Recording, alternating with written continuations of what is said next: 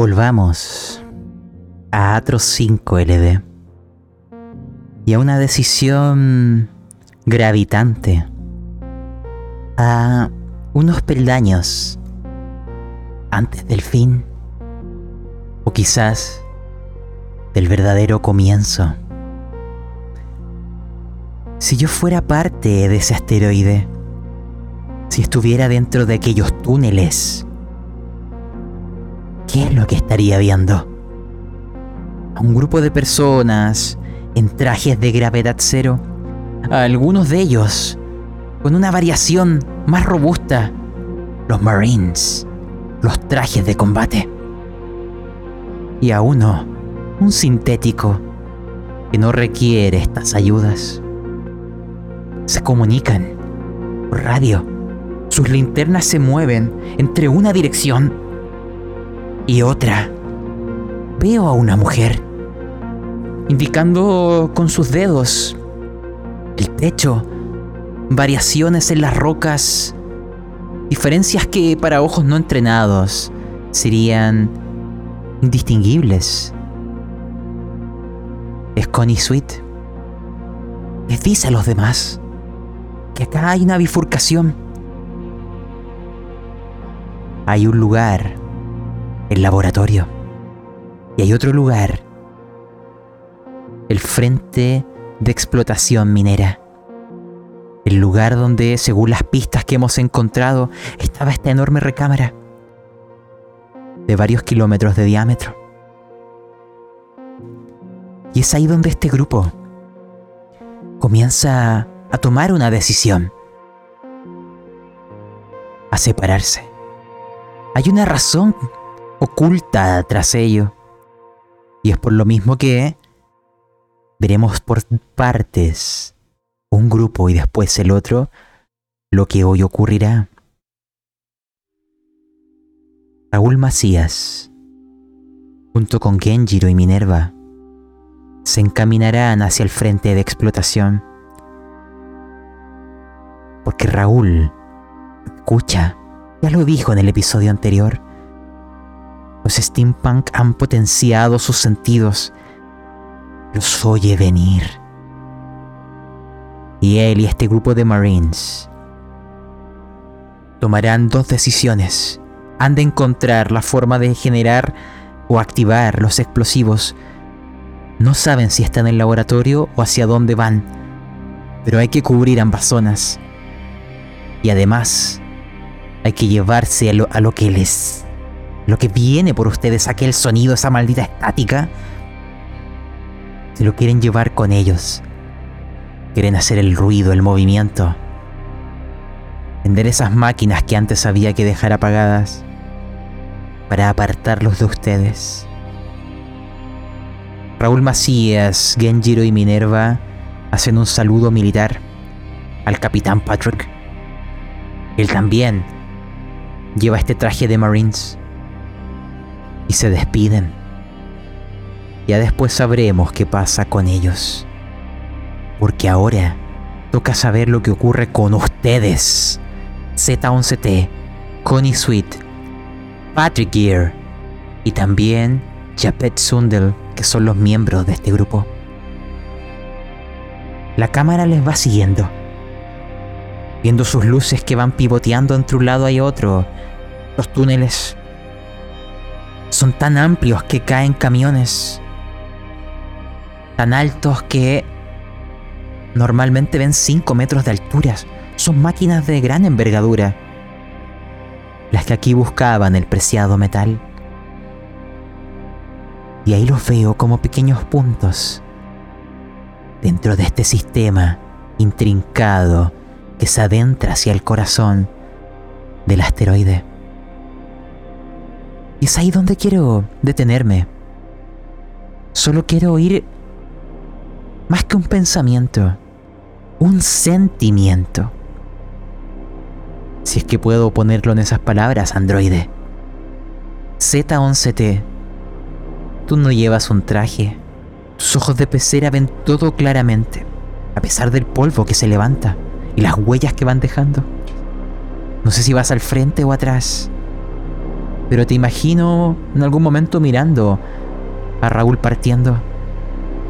No pudiste protegerlo antes, a pesar de esconder la información, y ahora está fuera de tu alcance. Quiero saber qué sientes, androide. La mesa es tuya.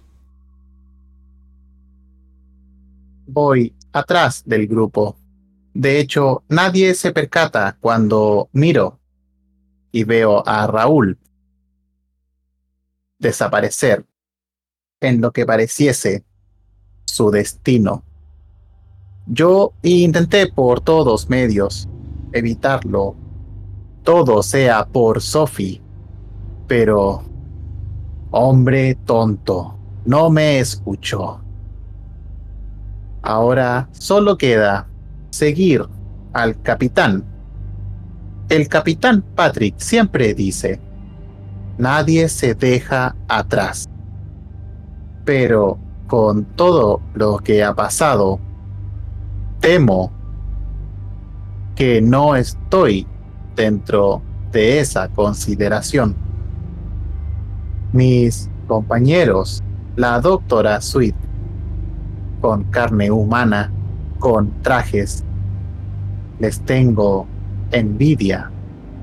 Estos armatostes de metal solo me impiden sentir. Me gustaría que Raúl llegase sano y salvo, pero si así fuese, perdería el contacto con Sophie. Es complejo sentir cosas. Al parecer, tu chip de emociones se ha desarrollado a sí mismo para alcanzar estos niveles de sentir. Ten cuidado que no se enteren, androide. Podrían enviarte de vuelta para dejarte con los parámetros de fábrica.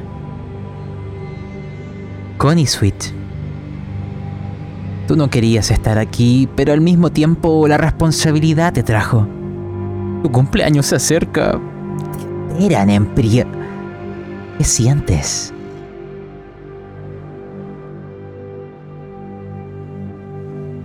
Tony está todavía muy, muy, muy somnolienta. Ha dormido tan poco. Ha hecho el trabajo de un mes de investigación en una sola noche. Todo para que tus compañeros puedan tener posibilidades, esta misión pueda tener posibilidades a través de esta vacuna que pudo crear dentro del gorrión rojo. Sin embargo,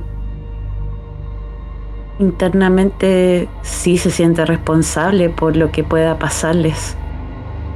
pudo evitar ir con todos. No. No se sintió capaz de quedarse segura dentro de la nave, dentro de. del rojito, como lo llama ella de forma tan cariñosa.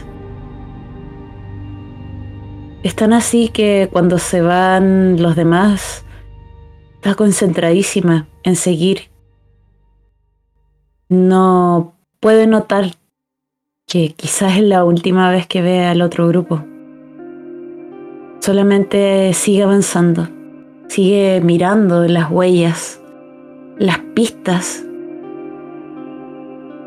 del camino para ir hacia el laboratorio y asiente que ese es el lugar donde tienen que dirigirse, donde van a haber respuestas y que les va a ayudar a cumplir su misión dentro de este lugar. Eso espero, doctora. esperan en casa. Quiero también recordar, solo en su foro interno, Japet Sundel, aquel viejo ingeniero informático. Nunca supimos por qué estaba en el gorrión rojo, dada su dilatada experiencia. ¿Por qué terminar en este maldito lugar? Es lo que él va pensando en este instante y recordándolo, porque hay un pecado que carga y no quiere volver a caer. Él tuvo un accidente, un accidente de programación. No quiero ahondar en detalles, es material clasificado. Smile Tonic tiene la información. Pero causó la muerte de cuatro personas y fue denigrado a servir en esta nave. Les ha agarrado cariño. Siente el peligro. Y no quiere ver a miembros de su tripulación morir, y menos que sea por su mano o por su ausencia de habilidades. Con ello les recuerdo que él o ustedes tienen una tirada asegurada de computadoras por un episodio pasado en donde Japet Sundel puede ser de utilidad.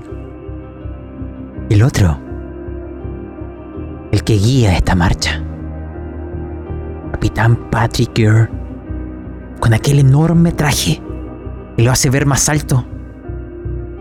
Llevan estos rifles de plasma, cámaras integradas, no solo luz, están grabando, porque este traje de combate envía toda esta información al Correón Rojo, porque cada dato puede servir para perfeccionar o mejorar estrategias o tácticas de combate.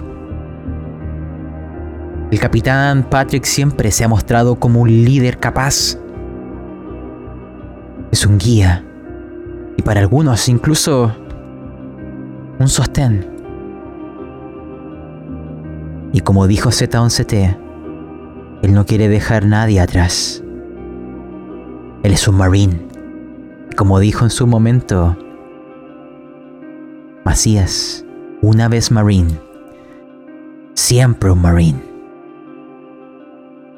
Con ello, imagínense que los vemos desaparecer dando un giro, un recoveco. Seguirán avanzando por un tiempo indeterminado hasta que lleguen a su destino. Y es ahí donde comenzará vuestra historia.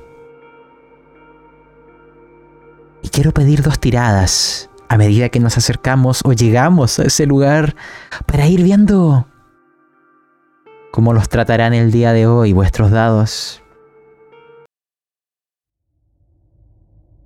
Hay una tirada de geología nueva que he de pedir. Y una tirada de gravedad cero. Les explico.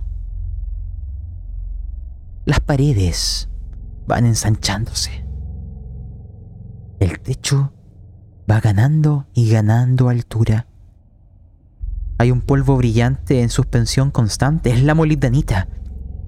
El suelo también, lleno de polvo, mostrando vuestras huellas. Hay hoyos en las paredes, continuos, desde donde saben que pueden emerger entidades. Pero hay otras cosas. Quiero saber si comienzan notarlo por ende, déjenme ver cómo les ha ido. Oh, doctora Connie Sweet. Ha pifiado. Ha pifiado. Muy interesante. Te daré información, pero aquello será tan incongruente, tan alienígena, que la propia roca, la propia geología te hará ganar estrés. Paradójico, ¿no?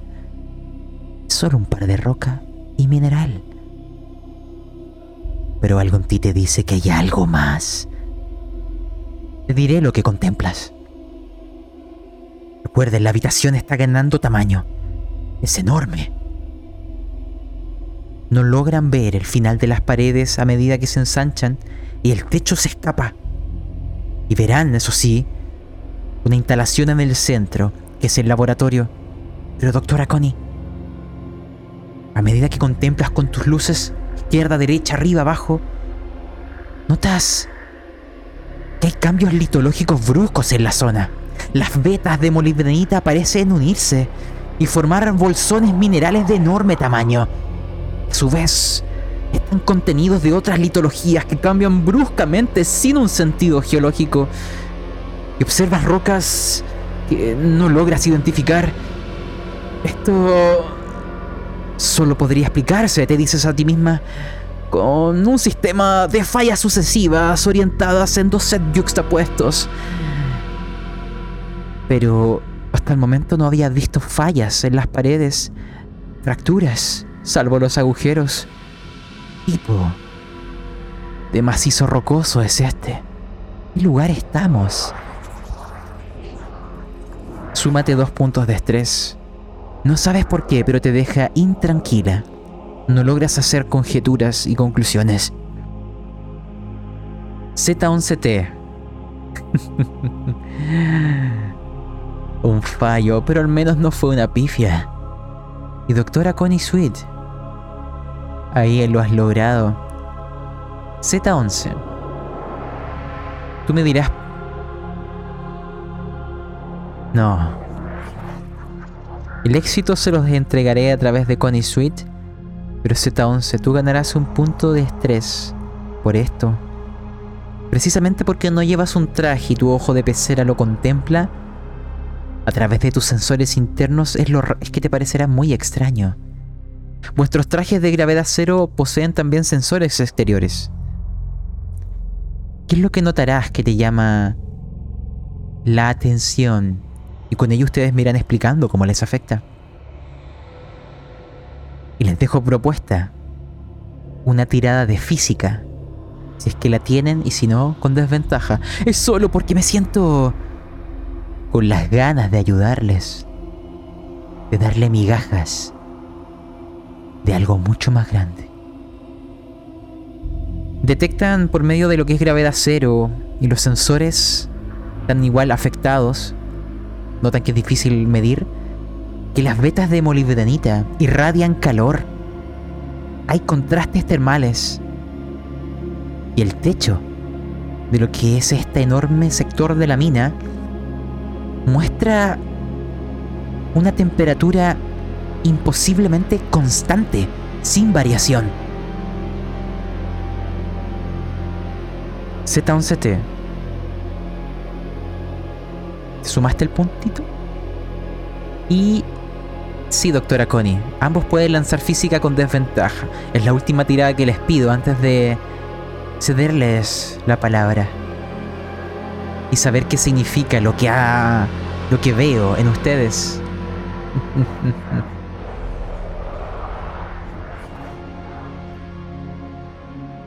Z11T falla la tirada de física. Y doctora Connie Sweet, ¿lo intentarás? Z11T, ¿quieres transformar ese fallo en un éxito a cambio de otro punto de estrés?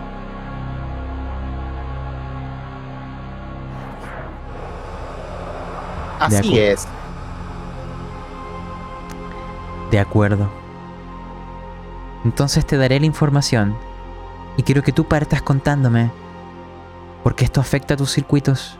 Recuerden, el laboratorio es visible, ya se los voy a describir, aún estamos lejos.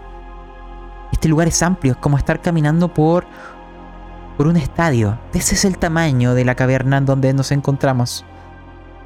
Es de proporciones imposibles. Y por eso mismo, Z11T, es que la geometría del lugar, amplia y sin pilares. Normalmente los mineros dejan pilares de roca que sostienen los techos. Aquí no ves ninguno. Te preguntas, ¿por qué no ha colapsado? Con esas informaciones que les he dado, quiero oírles. Parte Z11. Z11, de hecho, se cuestiona bastante de este lugar. Se acerca a, este mineral que está y cuando lo toma es como si se deshace. es como polvo convertido en estructuras sólidas. Y mediante los sensores que tiene, capta que emiten calor, pero no es capaz de sentirlo. Solamente es una interpretación racional de la información que él puede captar. Doctora Connie, ¿no le parece extraño que la temperatura aquí esté regulada? Le puedo mandar los datos por el comunicador. Connie todavía está demasiado eufórica. Todavía está asustada. Mira, mira la caverna. Se encuentra perdida y cuando Z11 le habla, de hecho se sobresalta. Y dice, ah, eh, sí, por favor. Creo que que ya me está afectando el sueño. Creo que que me estoy perdiendo un poco, Z. Puede ser que. que esté manipulado. Siento que. Que quizás lo que está viviendo acá necesite esta temperatura. Y que obviamente no es. no es para nosotros. Esta temperatura es artificial. Se nota. Se nota que es manipulada. El capitán, que va al frente y los va escuchando, Patrick, les dice, todos desenfunden sus armas. Si como dice en este lugar, tiene estas características, puede que sea, puede que aparezcan. Prepárense. Quiero. Z11, mi flanco derecho. Chapet, mi flanco izquierdo. Connie, vigila la retaguardia. No hemos recibido aún comunicaciones del grupo de Macías. Manténganse alerta. Capitán, usted bien sabe que mi protocolo no incluye agresiones. Necesito que me desbloquee. El capitán da una instrucción de voz que es un código eh, de acceso a tus subrutinas. Y dice algo así. Patrick Gear, capitán del Gorrión Rojo. Código de acceso Alfa Tango 324 B-5. Accedo y permito al androide Z11T a desbloquear sus protocolos de seguridad. Repito, permito desbloquear sus protocolos de seguridad. Ya no está sujeto a las leyes de la robótica. Se ve como su ojo rojo que está en su frente comienza a parpadear, casi de color naranjo, asimilando esta elaboración de protocolos anteriores o prehumanos, mejor dicho, y se siente bastante mal. Z11 odia que hagan eso porque es casi como una vulneración a su sistema. Pero todo eso él solamente lo sufre en silencio. Siempre está claro de que él es un androide y está bajo el servicio del capitán. Eso te hará ganar un punto de estrés. Súmalo. Yapet y va también constantemente vigilando. Él es el más viejo de ustedes Siente ya la edad en sus movimientos. La vista no es la de antes, pero aún queda su instinto. Y se siente muy intranquilo. Y lo único que comunica es... Imagínense que su visera está avanzando mostrando los nombres de los colonos. Según la información, la doctora Luna es la que estaba a cargo del laboratorio y de los tratamientos médicos de los colonos. No sé si...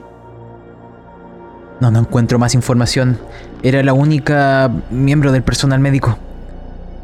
Y mira, doctora Connie, que es más o menos su equivalente aquí. La única del equipo médico. Tripulación, quiero que cada uno me describa vuestro avance a lo que va a ser la zona del laboratorio. Está como en el corazón de este enorme espacio. Yo se los voy a describir, pero quiero sentir a través de sus palabras aquella atmósfera ominosa de tensión de algo que está a punto de ocurrir. Lo sienten en la piel, pero aún así no pueden evitarlo. Es como si cayeran por una pendiente resbaladiza.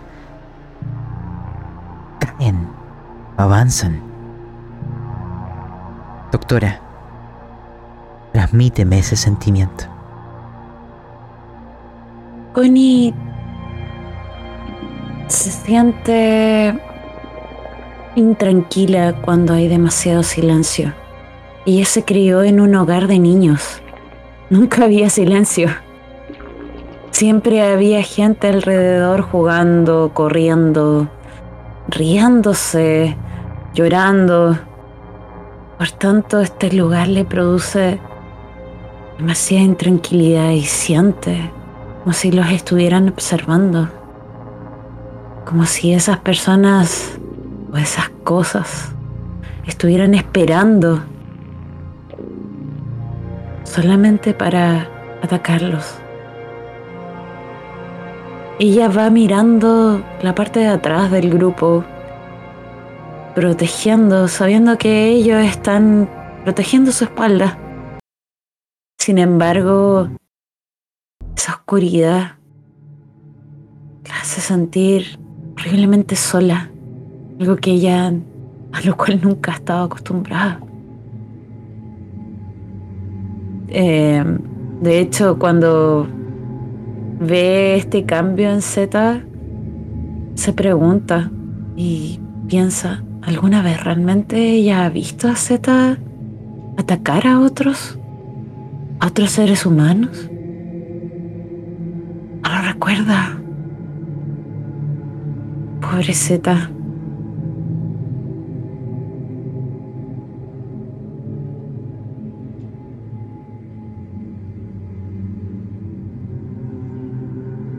Cuando comienzan a descender, Z11 se posiciona al frente del grupo ahora. Y de hecho, tal como lo menciona la doctora Connie Sweet, la postura incluso de Z cambia. Pasa, transmite esta esencia como de ser predador ahora. Un poco más encorvado, los pasos un poco más cortos. Tiene la pistola de plasma bastante asegurada en su mano metálica. Y como van bajando, aparecen de los costados por el interior de este casco dos luces de color naranja que eh, intentan iluminar un poco más el camino. Pero es esta luz, no es oscura, pero es tan tenue, mucho más tenue que una linterna. Por ende, debería ser menos aversiva frente a cualquier cosa que nos pudiese encontrar. Y Z11 no siente, pero sigue bajando. Imagina que dentro de esta comunicación enlace abierto se mueve dado que ustedes poseían un enlace, te ha ayudado aportando algunas subrutinas de combate para complementar las que posees, debido a que la diferencia de ti es un androide militar. Quiero cambiarles la canción y que me escuchen muy atentamente lo que les voy a decir. Es el principio del fin. Pongamos algo diferente. Estas palabras tardaron mucho tiempo en decirse. Pero veamos a través de los ojos de este androide, a través de los ojos de estas personas. Porque si estuviéramos junto a ellos, resultaría difícil, complejo, explicar cómo la visión de, estos objetos tangibles, de dimensiones mesurables, pueden llegar a cambiarte. Lo único que podemos confirmar en torno a ciertos lugares y entidades brota un poder simbólico. Una sugestión que actúa sobre las perspectivas de pensadores sensibles como nosotros. Que susurra terribles alusiones a oscuras relaciones cósmicas y a realidades indescriptibles que existen más allá de la ilusión que hasta el momento era vuestra vida normal. Pero al ir acercándose en el hacia el laboratorio, que lo recordaron como un murmullo en sus cabezas, en aquellas hebras de vuestra memoria genética, este lugar estaba bajo una mórbida influencia de tiempos antiguos y olvidados. Hay una estática residual de la chispa original que habla. ¿Lo oyen? Aún no, ¿cierto? Hay que seguir mirando. Súmense. Voy a lanzar.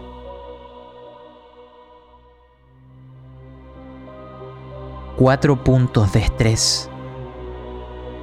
Es solo algo instintivo es solo una caverna y un laboratorio. Pero prepárense. Porque cuando entraron en el laboratorio colonial, un antiguo modelo RD-45 modular de Smile Tonic, usado para exoplanetas y cuerpos celestes, evidentemente había sido modificado y ampliado. Se podían observar diferentes dispositivos de análisis, espectroscópicos minerales, secuenciadores de masa, reconstituyentes orgánicos y materia programable. Ideal para apoyar en curar heridas graves o mutilaciones. Eran estos dispositivos de programación de materia y secuenciadores genéticos los que se veían visiblemente manipulados e integrados de formas imposibles a cápsulas médicas. Mírenlas bien, pues parecía que contenían cardúmenes de peces, de cuerpos, unos al lado de los otros, en estado comatoso, desagradable, adheridos a las paredes, amalgamados entre sí, de tal forma que no podían diferenciar dónde nacía uno o terminaba otro. Solo era una enorme masa de carne de aspecto simiesco, un caldo de nuestra humanidad. Pero notaron vuestra presencia. Les miraron a través del cristal de ese silencioso mundo en líquida suspensión. Pero hay algo más. Y aquí es donde vayan preparando lo que será una tirada de pánico. Desde las profundidades de este laboratorio. Algo avanza hacia ustedes. Tiene impronta humana. Una mujer. Lo saben porque no lleva traje. Según el registro, podría corresponder con la doctora Luna. Su cuerpo avanza suspendido en el aire, como si estuviera acostada sobre algo. Su cabeza está invertida, con el cabello simplemente flotando por la gravedad. Les miraba. Sus brazos y piernas se mecen, como si no pudiera controlarlo si algo la estuviera obligando a avanzar, como si fuera una muñeca. Y ahí lo vieron. De su espalda brotaban ocho delgadas extremidades aracnoides completamente articuladas. Era una quimera andante. Y de alguna forma que no logran comprender, porque lo oirán en su cabeza. Hola, gente. Bienvenida. Todos. Hagan una tirada de pánico, veamos. Hmm. Z11T. y doctora Connie Sweet. Sorprendentemente. Ambos. Ambos fallaron. Cambiemos. Démosle. Quiero que me vayan describiendo lo que van sintiendo. Y lancen en paralelo dos de 10 para ver en la tabla. Es una versión, es un híbrido de humano y esos seres aracnoides. Y recuerden las pistas anteriores. Los colonos mezclaron su código genético con el de las criaturas para generar carne y alimentar a madre. Doctora Connie, esto te debe de pegar muy fuerte por tu profesión. Cuéntame. Y lanza dos de 10. Connie está mm, en shock de hecho, empieza como a temblar eh, la mano con su revólver. Está impactada de lo que está viendo. ¿Es la persona que yo creo? La doctora Luna. Y piensa realmente... Monstruoso, no. Nunca se imaginó ver algo así. Y eso que realmente ha estudiado a criaturas de todos tipos, de todos lugares. Y siempre tuvo interés en eso desde niña, pero, pero esto no cabe en su mente, no cabe en sus concepciones. Está, está incluso siente que le falta el aire al momento de respirar. Zeta, ¿qué es eso, Zeta?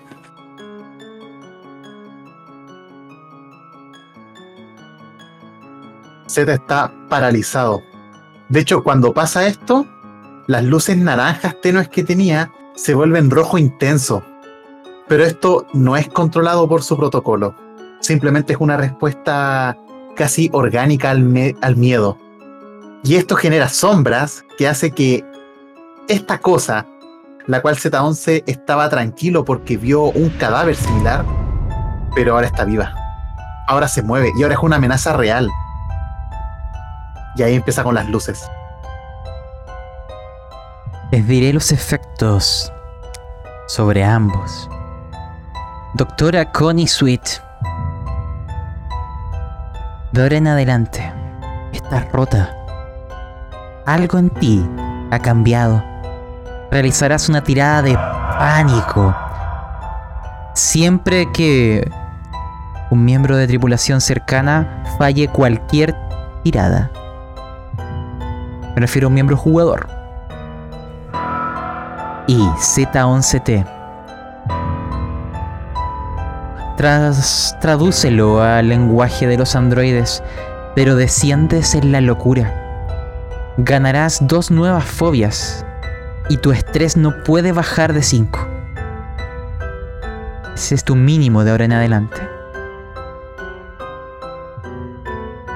Ustedes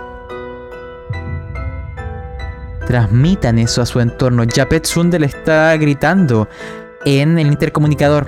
Patrick Gear da un paso hacia el frente y, se, se apronta con su arma a disparar. Y esta mujer, sin traje, en suspensión en este polvo,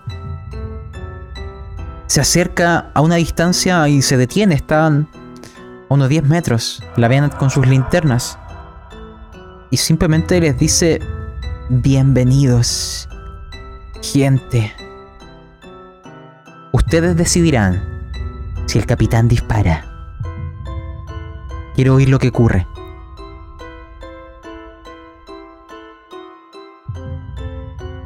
Quiero dejar un pequeño dato, como eh, los protocolos todavía estaban desactualizados, se están descargando en Z11T.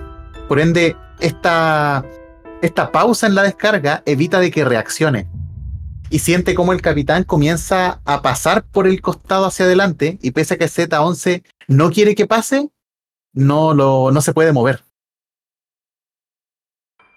Connie em, tiene el instinto ya de, de, tomar al capitán como de, lo, de, de los hombros y le dice, le dice, capitán, está viendo lo mismo que yo está viendo a esta mujer que nos está hablando. hablando, capitán, está hablando. El capitán dice, sí, pero... Y haré una tirada por el capitán.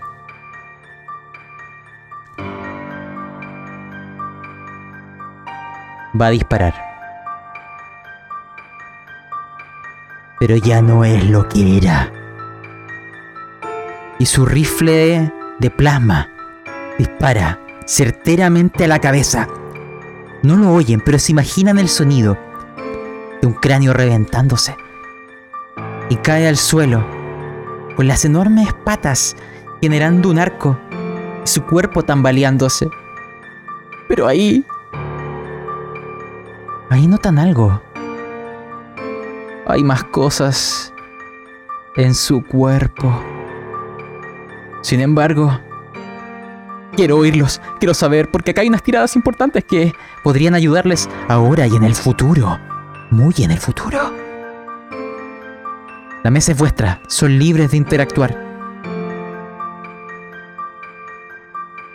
Yo, em, cuando veo que, que el capitán dispara, de hecho, me, me cubro instintivamente los, los oídos. Aunque en realidad estoy cubriendo mi traje, ni siquiera estoy cubriendo mi oído. Es como. ah. Y luego veo que, que- que esto está como vivo todavía y digo: Capitán, tenemos que irnos. Capitán, hay que irse. Hay que irse de acá. Capitán dice, hay que buscar el detonador de los explosivos. Japet, Z11, doctora Connie, mantened la calma. Y es ahí, donde quiero también permitir a Z11, como consejero de la nave, te diré de inmediato. Te puedo dejar hacer alguna tirada, por ejemplo, de psicología, si es que encuentras una manera de ayudar o misticismo. Para guiarnos, te puedo dar diferentes ventajas.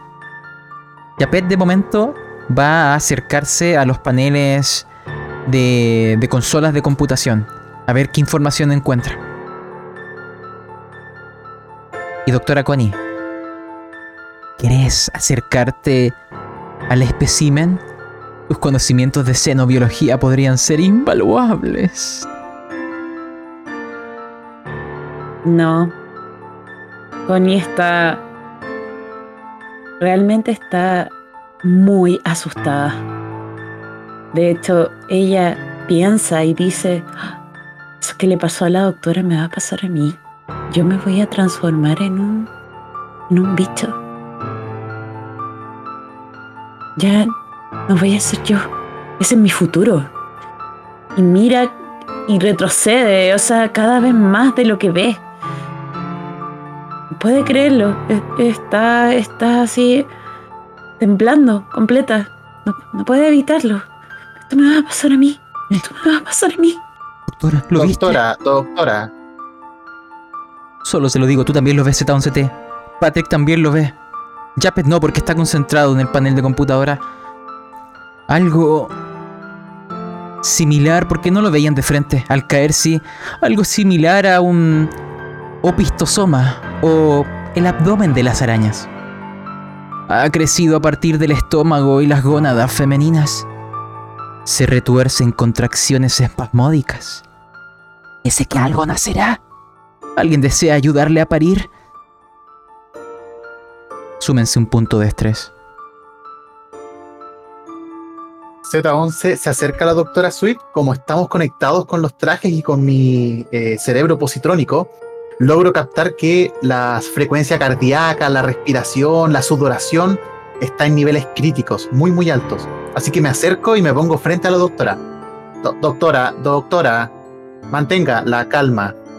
Estamos juntos aquí. El capitán está con nosotros. La necesitamos.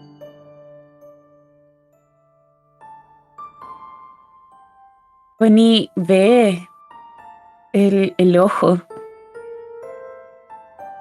Y es como casi ese movimiento, ese. como si la hipnotizara. La saca de este pensamiento de que ella va a ser.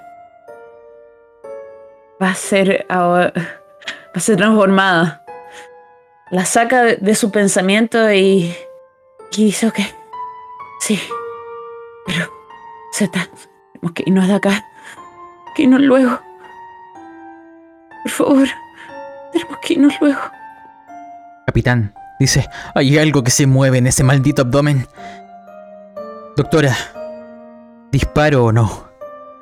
Puede sernos útil o un peligro. Yo le digo, es un peligro, capitán. Yo creo que... que algo va a salir de ahí. Algo que no nos va a hacer bien. No, no me puedo transformar en eso, no me puedo transformar en eso. Z11. Te permito una tirada de psicología si logras tener éxito. Le dejaré a la doctora Connie Sweet lanzar una tirada de Fear sin el penalizador por ser androide a ver si logra bajar un poco su estrés. No cuento con esa habilidad. ¿Lanzo por misticismo en vez? También sí, misticismo te también te puede funcionar. Y eso aplica para los demás NPCs. Adelante. Doctora, doctora, recuerde, Bría. Y de este ojo, de esta luz roja que tiene, eh, por dentro, gracias a mi forma androide, logro como emitir una pequeña luz verde en la parte superior y simula como el simbolismo de una manzana. Recuerde, doctora, todo lo que la esperan ahí, la necesitamos. Sofía la necesita.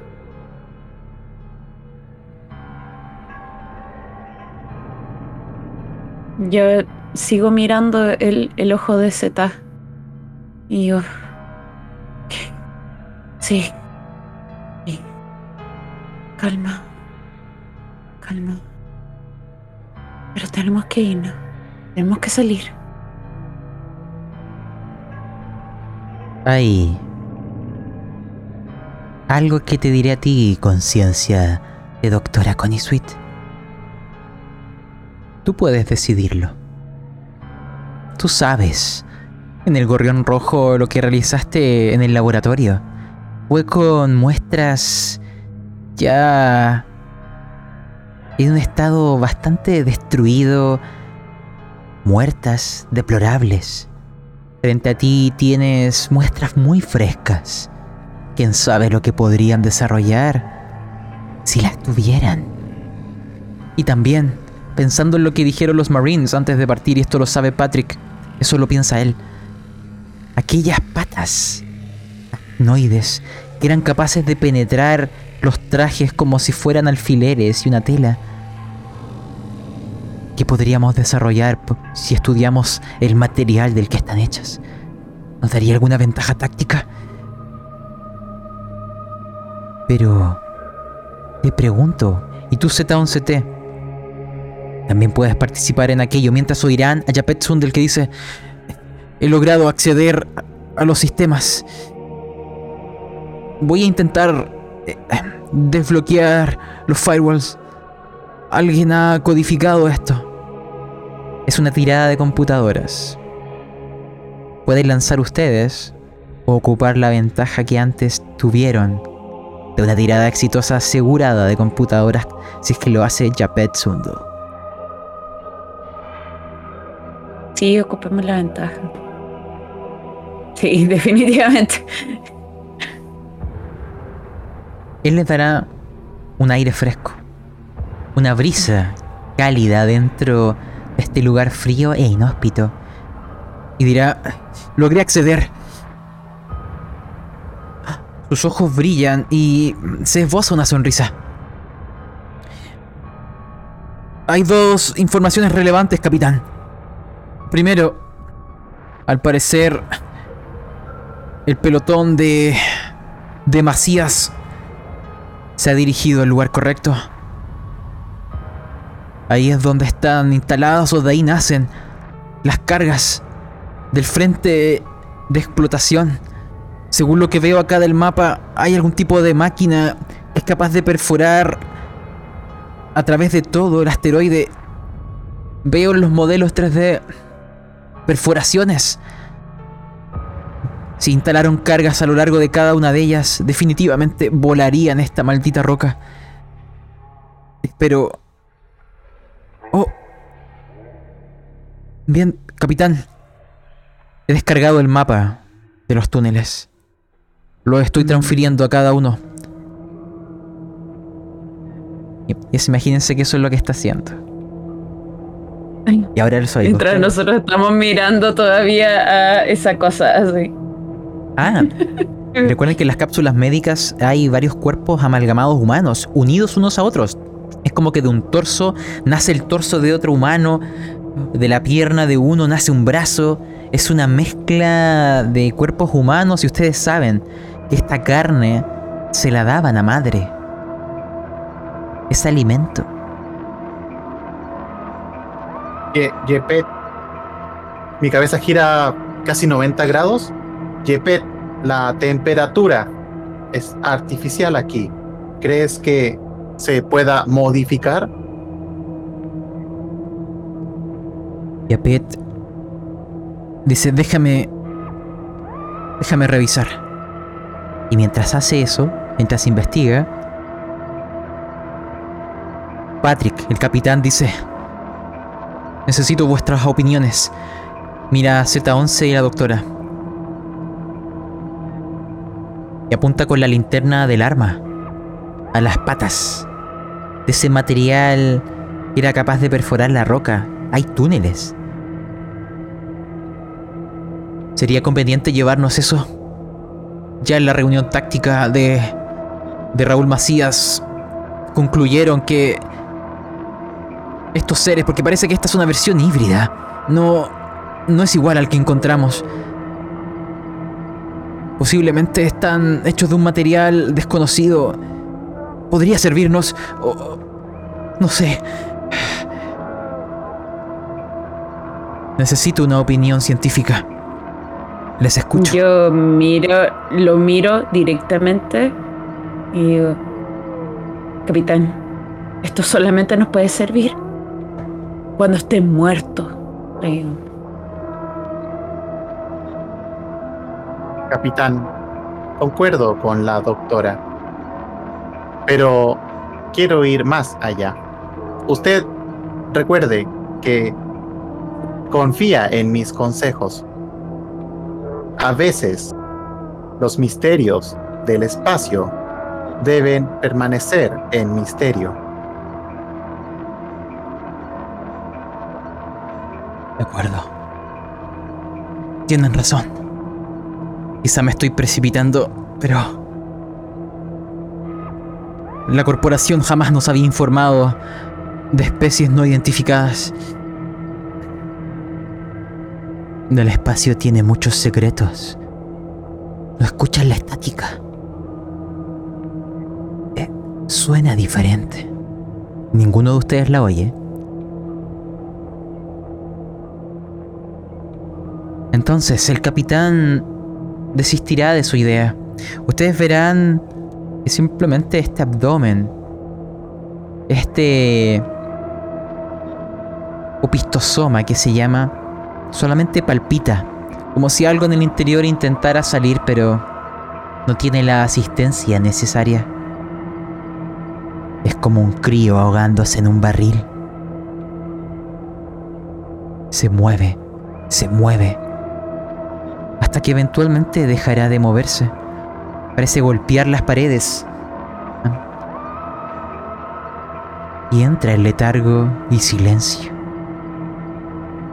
Todo lo que están en estas cápsulas médicas, estos amalcarne en forma humana, empiezan a mirar en todas direcciones, se ven intranquilos. Y ahí hay una información que Yapet les dará pero quiero antes de ese momento, antes de que la balanza del cosmos se invierta, antes de que los paradigmas cambien para siempre. Denme alguna instantánea, una maldita fotografía, un momento que quieran transmitir en este instante. Z11. Puedes partir tú. Z11 ve esta criatura que ya dejó de moverse, que está ahí. Le recuerda hartas memorias que tiene en su cerebro psicotrónico, positrónico, pero no es el momento de indagarla. Ve que el capitán está asustado. Puede sentirlo a través de los sensores en su traje, de que está muy agitado y de que para su edad eso tampoco es bueno. Pero solamente se centra, o es como si estuviese pegado incluso con las manos de la doctora Sweet. Hay algo que no quiere soltarla. De hecho, dejó su arma de servicio en el piso para poder tomarle las manos. Doctora. Bonnie está. mm, está tranquilizándose, está sintiéndose mejor. Ya que esa cosa se dejó de mover. De que. que no está viva. Pero hay que aleja- alejarse, Z. Z. Lo sabes, ¿cierto? Tenemos que irnos. No, no podemos quedarnos acá, Z, ¿cierto? No estoy loca en ese momento. Yo lo vi también. No, doctora. Yo también lo percibí. Pero el capitán debe darnos esa orden. Sí, sí. Sí, sí, no, no he olvidado, no he olvidado mi rol. No, no te preocupes, no. No los dejaré. Yo, yo estoy acá porque. Porque esa es mi misión. Sí, Z, sí. Tienes razón.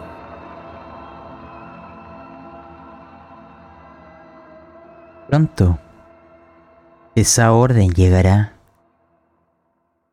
frente a lo que verán. Quiero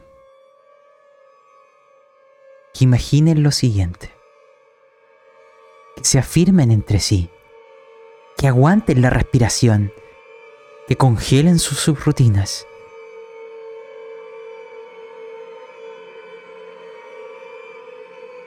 y sientan la estática. Escúchenla. Hagan el esfuerzo. Suena diferente. Al comienzo podríamos traducirlo como un inaudible gorgoteo. Era como si la roca exudara una impía secreción. Era el polvo, la molibdenita, una lluvia. Ha estado bañando los túneles, el suelo, vuestros trajes y vuestra luz. Esa tenue luz en comparación con las inmensidades de este complejo la alumbra. Nos permite ver este enfermizo lugar que de a poco ha ido conjurando con cada punto de pánico. Algo en vuestros corazones. Pero aún. aún arrastran los paradigmas. De Pría, de vuestra especie, de vuestra fábrica. Las propias dimensiones del lugar nos hacen aún imposible imaginar. Los sensores indicaban estas variaciones termales. Y ahí fue cuando Japet informa. Esta temperatura no ha sido modificada de forma artificial. No es responsabilidad de la tecnología de la mina. Y lo notan tiritando. Algo empieza a conjurarse en su corazón.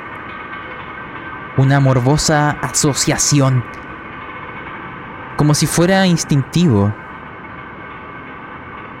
comienzan a apuntar con sus linternas, a aumentar la intensidad y mirar las paredes. De hecho, hay similitudes entre las vetas de molibdenita con lo que está ahí en las cápsulas médicas. Sí, doctora, tú eres la primera en notarlo. Se asemejan a intestinos y arterias. Como si la roca y sus variaciones litológicas emulara los órganos transformados de un ser humano. De una forma trastornada. Dibujando en las paredes de la caverna horrores alienígenas. Y fue ahí donde cada uno de ustedes, si es que sale de este lugar, ganará una fobia al polvo mineral. Es simplemente polvo que cae. Les hizo sentir horror, como si contemplara los mefíticos vapores del aliento de una entidad imposible. Ahí lo notaron, se negaban a creerlo, no podía ser. Pero miren bien. Las paredes cambian. La roca se mueve lentamente. Aquella estructura cavernosa intentaba imitar los limitados órganos humanos. Era un mosaico mineral. Pero cada movimiento parecía trastornarlos, dotarlos de nuevas e indescriptibles formas que sugieren terribles perspectivas cósmicas. No despeguen la vista, porque ahí lo notaron cuando vuestras luces volvieron a iluminar el techo que antes era lejano un acto reflejo. Aquella memoria genética que habló por ustedes. Lo veo en vuestros rostros simiescos. Lo dijeron al unísono, en una cacofonía digna de un maldito coro espacial. Mientras el gorrión rojo, la tripulación los oía a través del intercomunicador, vuestros balbuceos de homínidos. Madre. Sobre vuestras cabezas, bajo vuestros pies, a vuestra derecha, izquierda, adelante y atrás. Ustedes no son más que niños en un útero. Todo es madre. Está sobre ustedes. Es tiempo de lanzar. Es tiempo de enfrentarse. Les explico. Antes de que lance. Antes de ese momento en donde quizás sus vidas se pierdan para siempre porque el techo se está moviendo hacia ustedes. Díganme, en su foro interno, cuando entendieron que esto no era la roca que pensaban, ¿cómo pudieran haber imaginado que este maldito asteroide era parte de algo más grande? Era una forma de vida. Imposible. Pero lo es. Z11T. Tu programación no te lo permitiría haber descubierto. Pero háblame desde la lógica y desde el miedo de tu chip de emociones. Es impensable esto que está pasando. Mi primer instinto es enviarle información a ZAC9, pero el mensaje se está enviando. No sé si lo va a recibir a tiempo. Suelto las manos de la doctora y sujeto mi arma de servicio y veo al capitán. Con mi lector de expresiones faciales, veré qué es lo que quiere mi capitán y estaré a su lado. No me queda otra. Pese a que, como dirían los humanos, esté temblando de miedo, metafóricamente hablando. Connie está empujando a Z11 ahora. Soltó sus manos. Ella vio como Z eh, la soltó y recogió el arma y está mirando al capitán pero ella lo único que atina a decir es, salgamos de acá, le digo así al, capitán así, tenemos que irnos, tenemos que irnos. Y empiezo a empujar a Z hacia la salida, ¿ya? Empiezo a empujar hacia atrás, sí. como que casi... Hay que irse, hay que irse. Eso es lo pensamiento de Connie, hay que irse. Pero un momento. antes de que esa idea llegara a tu cabeza y a la de cada uno de ustedes, han de salvarme una tirada de cordura. Lancen. Y por vuestro bien, intenten salvarla porque después de eso viene algo. Algo terrible. Veo que falló, oficial Z11. Doctora, vamos. ¡Oh! Lo lograste. Z11T. Explícame por qué, pero ganarás 2 de 10 de estrés. 10 puntos de estrés. ¿Qué? ¿Por qué tú, como artificial, te afecta tanto? Quiero ir con la doctora. Sé que lo lógico es escapar. Tenemos posibilidad de escapar. Pero el capitán ha sellado mi destino con el protocolo de ofensiva. Con Isuit, al intentar empujar a Z11, nota que cada vez está más tenso y más pesado. Y Z11 la toma de los antebrazos, la sujeta y, y su ojo se empieza a hacer más pequeño y le dice: Doctora, y se abre un pequeño compartimiento de alguna parte de su cuerpo y saca una flor. Se le extiende y dice, todo va a estar bien. La mueve y comienza a caminar en dirección hacia el capitán. Doctora, descríbeme cómo tu mente te ha protegido. Porque aún queda la tirada más importante. Solo era un cariño. Dímelo. Em,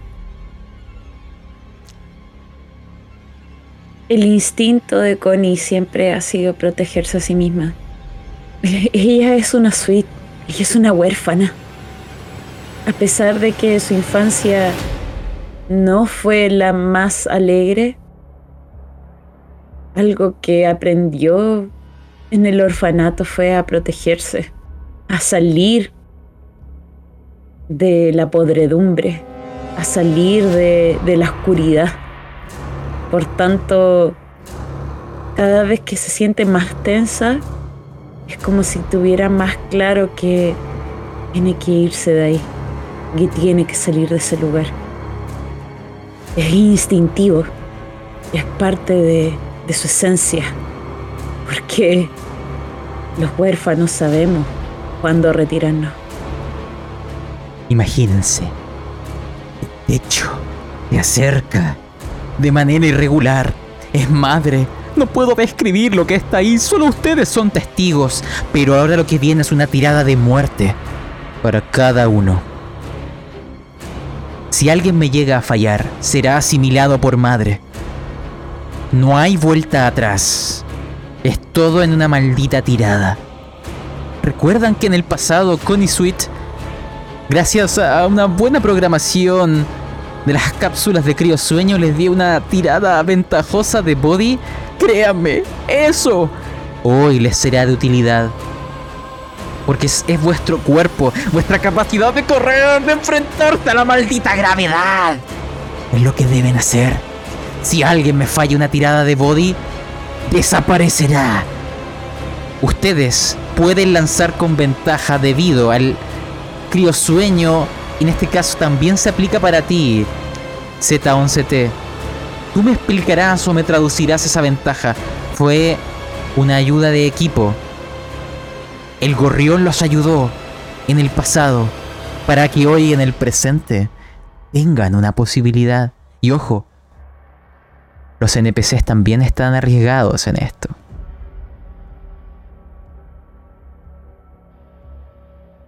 Doctora.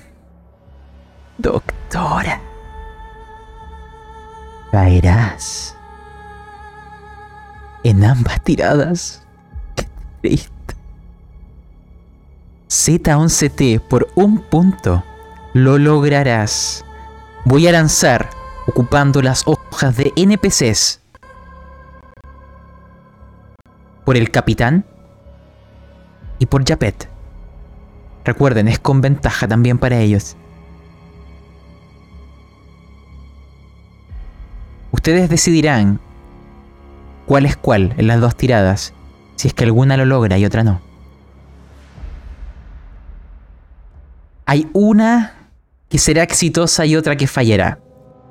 Así que, Z11T, dado que tú sobrevivirás, parece que estaba cerca del capitán.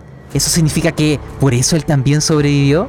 Porque Japet caerá y la doctora Connie y también, Marta y la hermana Clarence. Nunca la volverán a ver. Quiero oírte, Z11T. Tú elegirás quién se salva. Japet o el capitán Patrick. Un barco sin su capitán está destinado al naufragio. Que así sea. Doctora Connie Sweet, antaño ayudaste a Yapet, él te tenía en gran estima. Qué nostálgico que ambos caerán. Comienza a describir, porque no sabemos lo que se oculta en esa oscuridad, pero algo desciende. Es algo de proporciones imposibles, cósmicas, indescriptible para nuestros cánones humanos. Tu mente apenas intenta comprenderlo. Estabas rota, pero te digo, para tu bien, similará y algo nacerá a partir de ti. La vida continúa. Descríbeme tu final y el de Japet. Mientras corren. Mientras corren. Exactamente, pero no lo lograste. Yo creo que en realidad mm, eh, el ¿cómo se llama? el el regalo de Z no ayuda realmente a la doctora Connie, más bien la bloquea. Casi como pierde ese segundo para poder seguir. Aunque de hecho la, la debilita, mentalmente la trae a, a su hogar.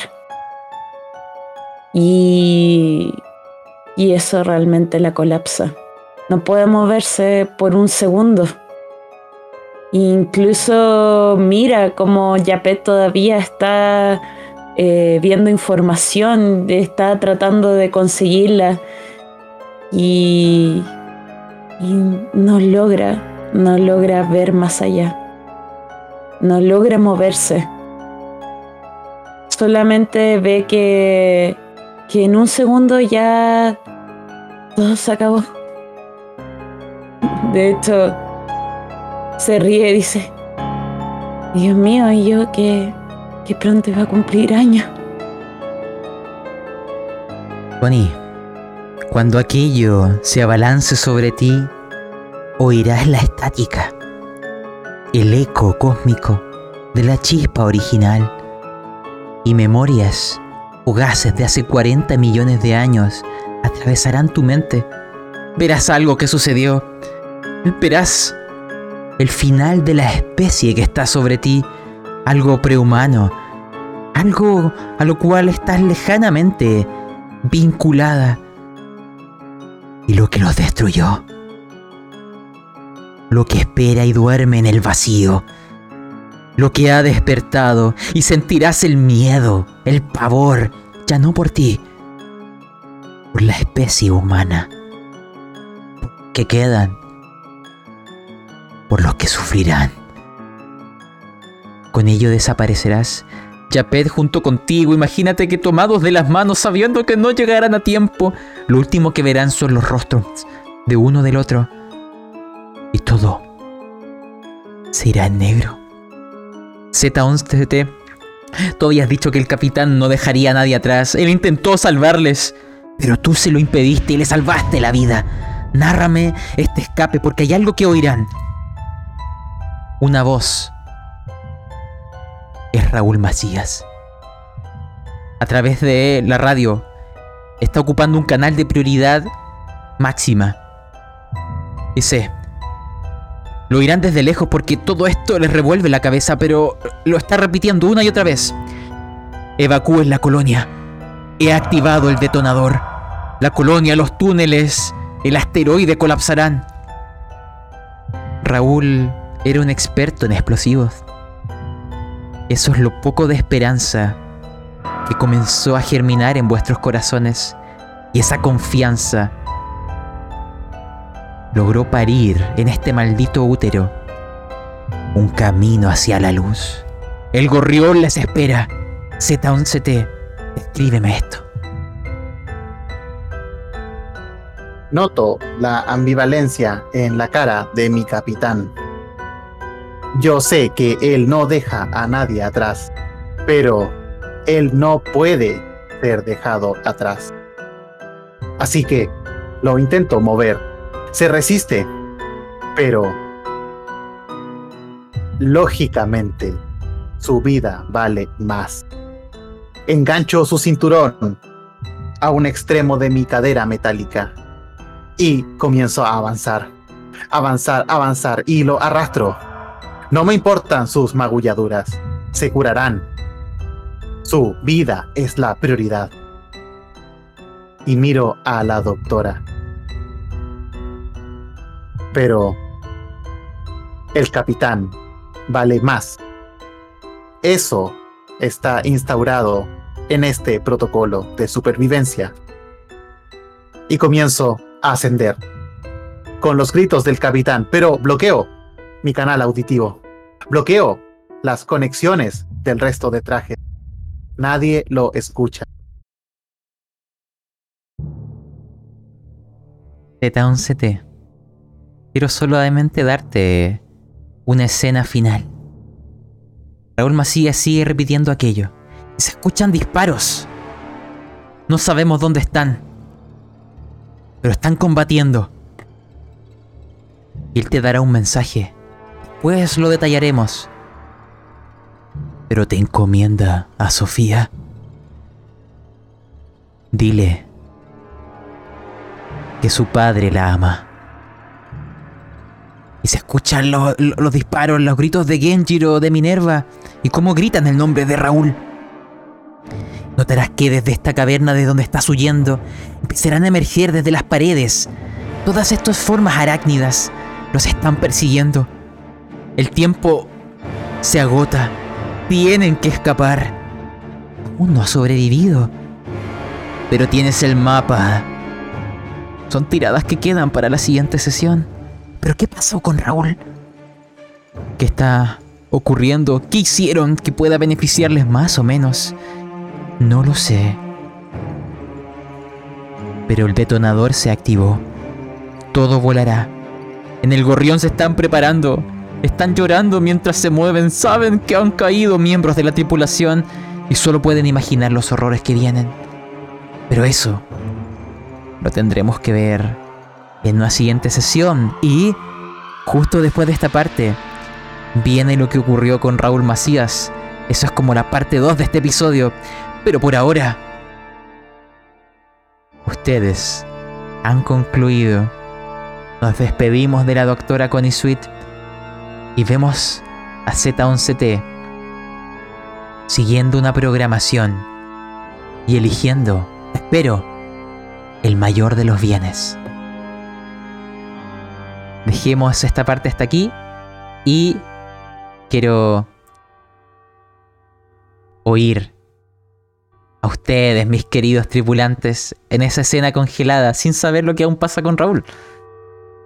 Doctora Connie Sweet, es lamentable lo que ocurrió. Fue una tirada con ventaja, pero tocó despedirse. Mother Chip es así de letal. Y no, estuvo guático. Estuvo muy mala la tirada, de verdad.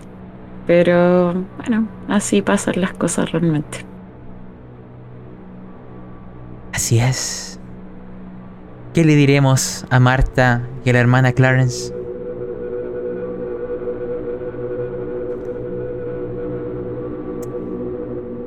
Tendrá que esperar. Y Z11, te salvaste, maldita máquina. El gorrión me encargó salvar al capitán. Y así lo espero. Queda determinar vuestra huida. Les persiguen y todo colapsará. Pero podemos decir que ahora, con lo que falta, que viene justo a continuación de Raúl Macías, están adentrándose en la pesadilla del gorrión rojo. Hemos perdido a la doctora. ¿Qué pasará con Raúl? ¿Qué significan esas señales de radio? No lo sé, pero lo sabremos justo a continuación. Pero este segmento termina aquí ahora, así que muchas gracias, Ixia, Daniel, por darle vida a esta historia. Nos despedimos temporalmente y en unos segundos aparecerá mágicamente Raúl Macías y lo que ocurrió con él. la magia de la edición. Em, eso, gente. Nos vemos en el Gorrión. Hasta la próxima. Chao. Rip, doctora. F.